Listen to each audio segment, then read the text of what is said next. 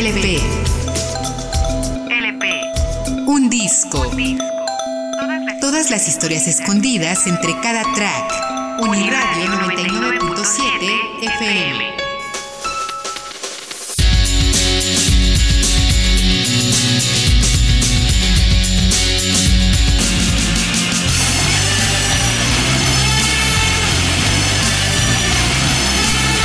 My Bloody Valentine. Loveless. Creation Records 1991. 1991 fue un año antológico para la música. Metallica demostraba que el metal podía copar las listas de todo el mundo.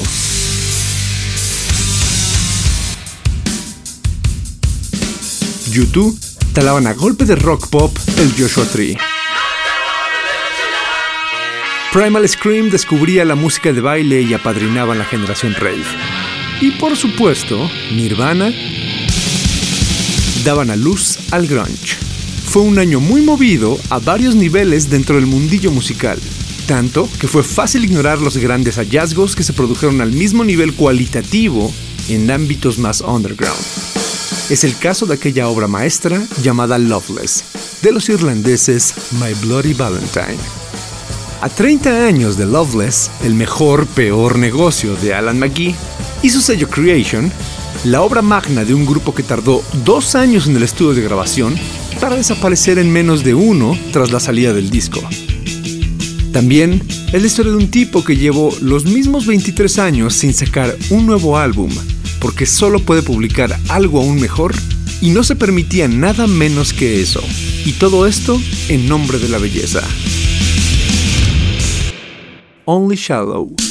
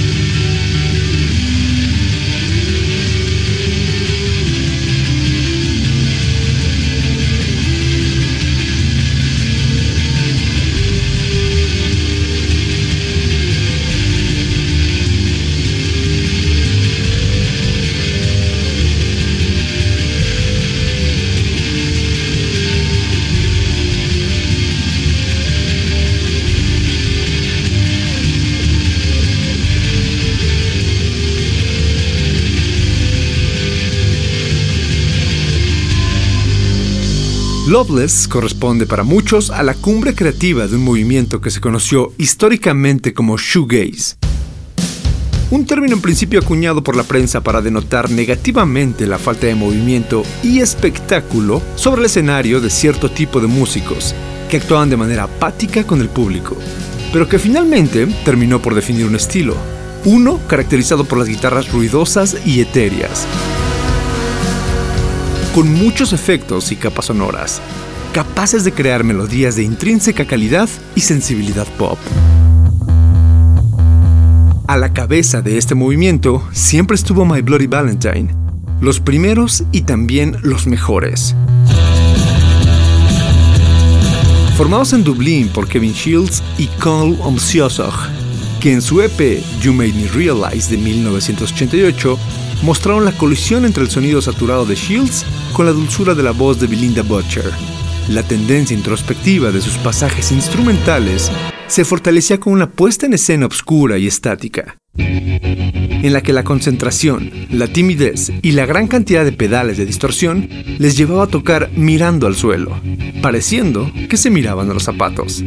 Años después publicaron el extraordinario Loveless, en 1991, con su difusa portada y un sonido trabajado hasta la extenuación. Ya en ese momento, su reino estaba fuera de este mundo. Touch.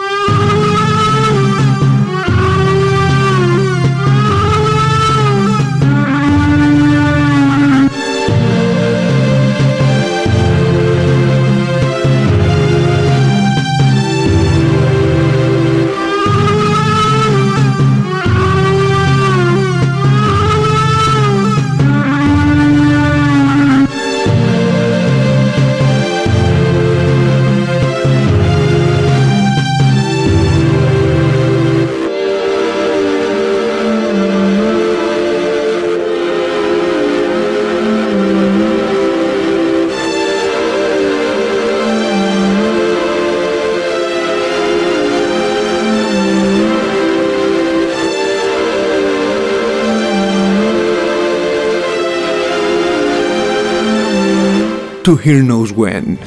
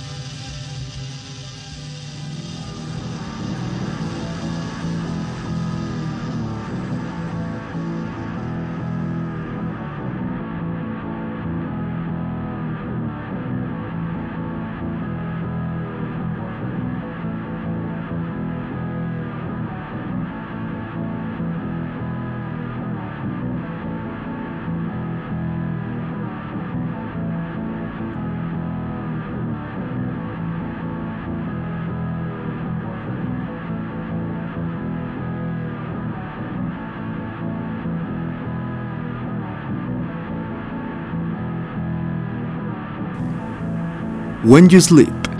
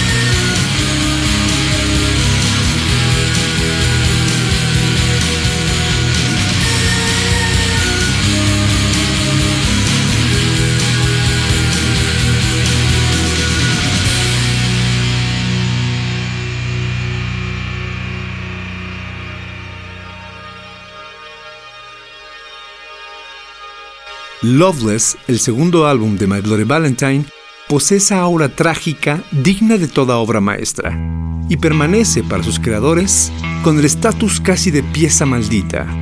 Ello por varias razones. La primera fue la dificultad para parir este trabajo perfeccionista, el que contó con 18 ingenieros en sonido a lo largo de 6 meses de grabación en distintos estudios, y según las malas lenguas, con un costo de medio millón de libras esterlinas, dejando a su sello, Creation Records, en la bancarrota, según declaraciones de su fundador, Alan McGee. Con sesiones exhaustivas que a menudo comenzaban a media mañana para terminar al alba del día siguiente, los registros de Loveless sumieron a la banda anglo-irlandesa en una búsqueda obsesiva de la tonalidad, el sonido y el arreglo perfecto. La paleta de texturas sónicas expuestas en el álbum es el resultado de aquello, con una sonoridad revolucionaria. Esta mezcla de abstracciones de guitarra nebulosas con un ruido sofisticado y envolvente al límite de lo ambiental. I Only Said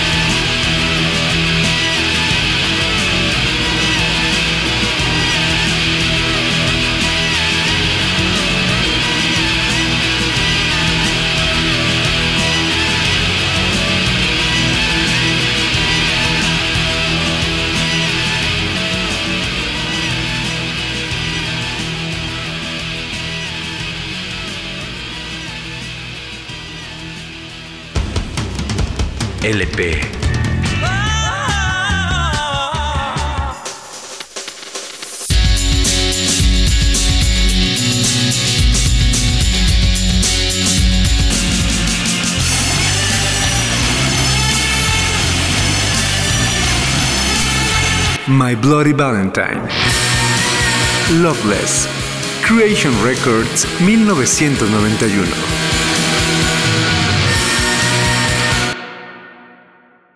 Loveless contiene temas como To Hear Knows When y Soon, formados como laberintos de detalles. De capas superpuestas, de notas que se esfuman y se mezclan entre ellas gracias al uso irredento del glide en la guitarra y al juego con los distintos tonos del instrumento.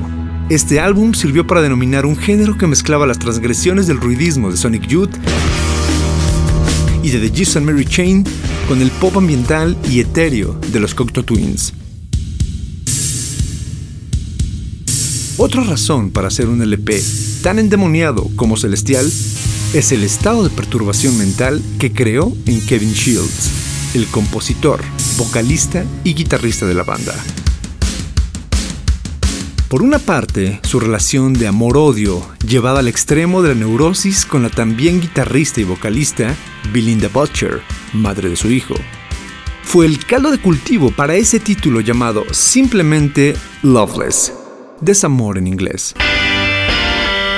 Kevin Shield tuvo problemas psíquicos con la consecuente y peligrosa privación de sueño prolongada y el abuso de drogas como el éxtasis en fiestas interminables y lisérgicas, junto a sus compañeros de sello como Ride y Primal Scream. Coming Alone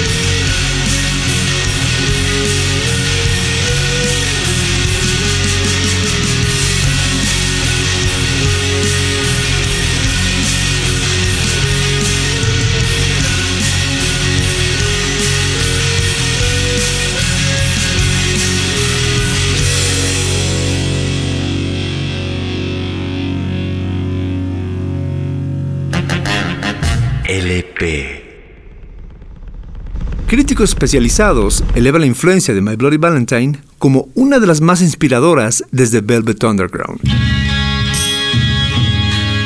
Mientras que Brian Eno no escatimó en elogios, sobre todo en relación a Soon, la calificó como la canción más vaga en convertirse en hit, y que con ella habían establecido una nueva norma en el pop. Por su parte, Robert Smith de The Cure comentó en relación a los creadores de Loveless que eran la primera banda que había escuchado que claramente eran superior a ellos, y que el disco estaba dentro de sus tres favoritos. Además, comentó que el sonido de Loveless es el de un tipo tan enfocado que parece demente. A su vez, Billy Corgan de los Smashing Pumpkins alababa la innovación en el campo de las guitarras, cuestión que según él tomó de sorpresa toda la escena de aquel tiempo. Siguiendo con el desfile de nombres, para Trent Reznor de Nine Inch Nails, salvó la diversidad musical y la producción de Loveless, mientras que Trey Anastasio de Fish lo considera el mejor disco de la década.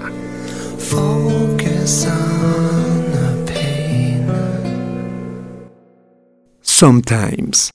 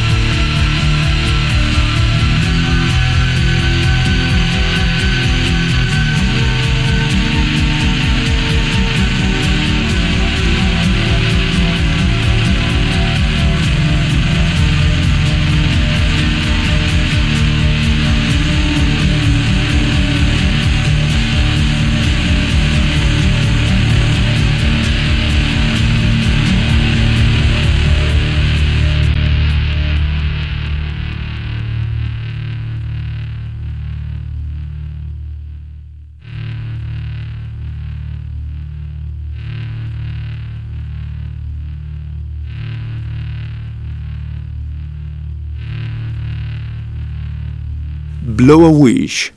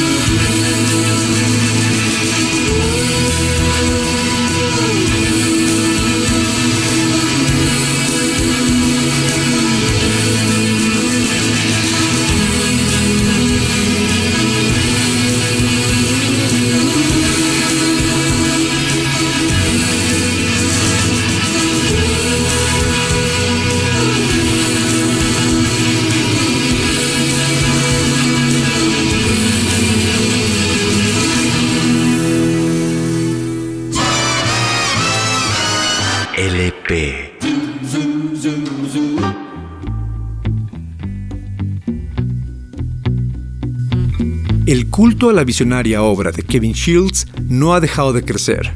My Bloody Valentine editó en 1991 su obra maestra musical, que fue Loveless, y luchó por el centro de atención cuando fue eclipsado por los gustos de las masas, que seguían a Nirvana y Pearl Jam. Sin embargo, más de dos décadas después, el sonido atmosférico y desafiante del tremolo y la experimentación se han vuelto más influyentes que nunca. La importancia de Loveless de My Bloody Valentine seguirá creciendo. Y este álbum servirá como testimonio imperecedero.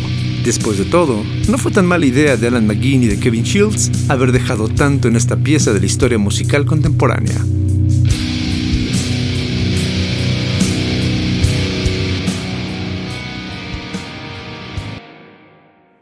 What do You Want.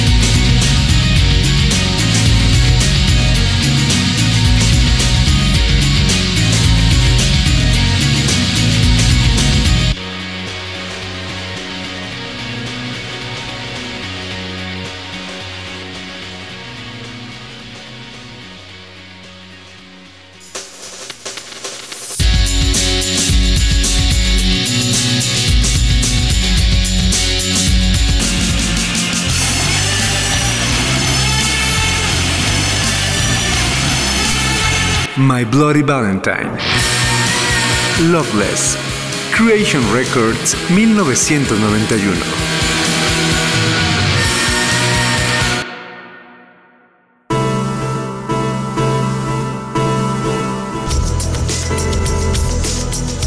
LP. LP. Un disco. Todas las Todas las historias escondidas entre cada track. Uniradio 99.7 FM.